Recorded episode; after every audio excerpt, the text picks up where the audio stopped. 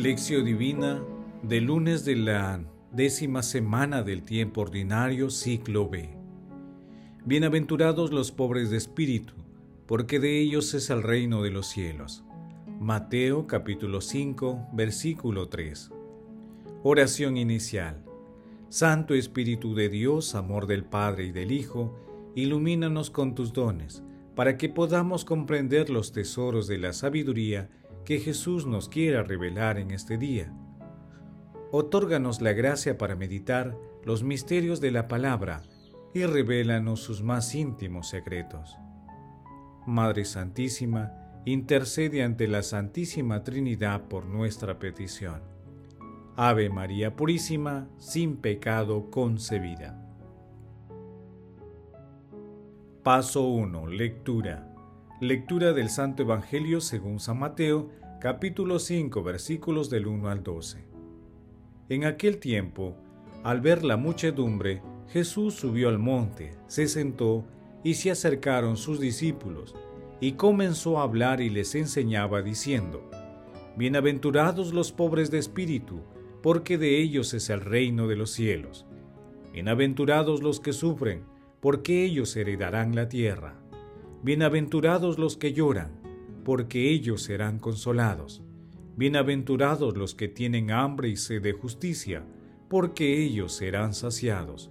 Bienaventurados los misericordiosos, porque alcanzarán misericordia. Bienaventurados los limpios de corazón, porque ellos verán a Dios. Bienaventurados los que trabajan por la paz, porque se llamarán hijos de Dios. Bienaventurados los perseguidos por causa de la justicia, porque de ellos es el reino de los cielos. Bienaventurados ustedes cuando los insulten y los persigan, y los calumnien de cualquier modo por mi causa. Estén alegres y contentos, porque su recompensa será grande en el cielo. De la misma manera persiguieron a los profetas anteriores a ustedes. Palabra del Señor, Gloria a ti, Señor Jesús. En el Evangelio de San Mateo se ubican cinco grandes discursos de Jesús. El primero es el Sermón de la Montaña entre los capítulos 5 y 7. Segundo, el segundo comprende la misión de los apóstoles en el capítulo 10.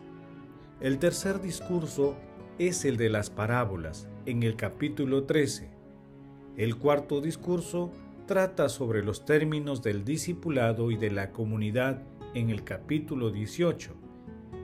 Y el quinto es el discurso de la llegada futura del reino de Dios en los capítulos 24 y 25.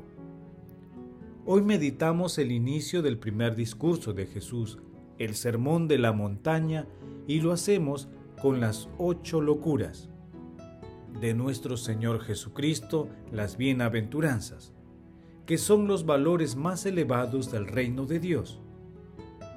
Como manifiesta el padre Stefan Piat, en medio del silencio, a plena voz, Jesús lanza aquellas divinas paradojas destinadas a trastornar la sociedad del porvenir.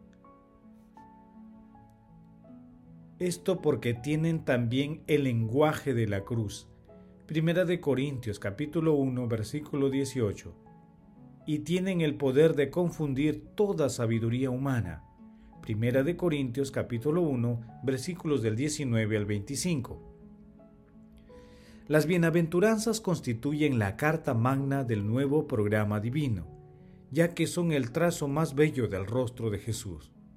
Representan una hermosa y maravillosa oferta de misericordia divina para la humanidad porque poseen todas las luces y fuerza para crear una humanidad nueva.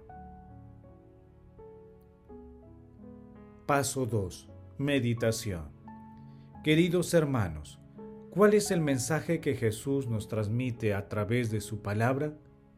Meditemos con San Agustín. ¿Qué es seguir sino imitar? ¿Qué es seguir sino imitar? La prueba es que Cristo ha sufrido por nosotros, dejándonos un ejemplo, como dice el apóstol Pablo para que sigamos sus huellas. Bienaventurados los pobres de espíritu, imitad al que por vosotros se ha hecho pobre para hacernos ricos. Bienaventurados los mansos, imitad al que ha dicho, aprended de mí, porque soy manso y humilde de corazón. Bienaventurados a los que lloran, imitad al que llora por Jerusalén. Bienaventurados a los que tienen hambre y sed de justicia, imitad al que ha dicho, mi alimento es hacer la voluntad del que me envió. Bienaventurados los misericordiosos, imitad al que socorre a aquel al que los bandidos han herido en el camino, dejándolo medio muerto y desesperado. Bienaventurados los puros de corazón, imitad al que no cometió pecado, ni se encontró mentir en su boca. Bienaventurados los pacíficos, imitad al que ha dicho a favor de sus perseguidores, Padre, perdónalos, porque no saben lo que hacen. Bienaventurados los que sufren persecución por la justicia, imitad al que ha sufrido por vosotros, dejándoos un ejemplo para que sigáis sus huellas. Te veo, buen Jesús, con los ojos de la fe que has abierto en mí. Te veo gritando y diciendo, venid a mí y aprended de mi escuela. Hermanos, reflexionemos y preguntémonos, ¿Seguimos el programa divino de salvación que representan las bienaventuranzas? Que las respuestas a esta pregunta nos ayuden a seguir a nuestro Señor Jesucristo por el camino poco frecuentado de las bienaventuranzas. Jesús nos ama. Paso 3. Oración. Amado Jesús, Salvador nuestro, concédenos la pobreza de espíritu y la mansedumbre que nos llevarán a la salvación que nos ofreces. Amado Jesús, te adoramos y te bendecimos, Salvador nuestro, por la promesa de felicidad para los pobres, los desolados, los oprimidos. Purifica nuestro corazón con tu Santo Espíritu para acoger tu palabra y convertirla en realidad divina en nuestras vidas. Padre eterno, concede a todos los difuntos de todo tiempo y lugar gozar siempre de la compañía de nuestra Santísima Madre María, de San José y de todos los santos. Madre Santísima, Madre de la Divina Gracia, intercede ante la Santísima Trinidad por nuestras peticiones. Amén. Paso 4. Contemplación y acción. Hermanos, contemplemos a nuestro Señor Jesucristo, con la lectura de un escrito del padre Hermes Ronchi.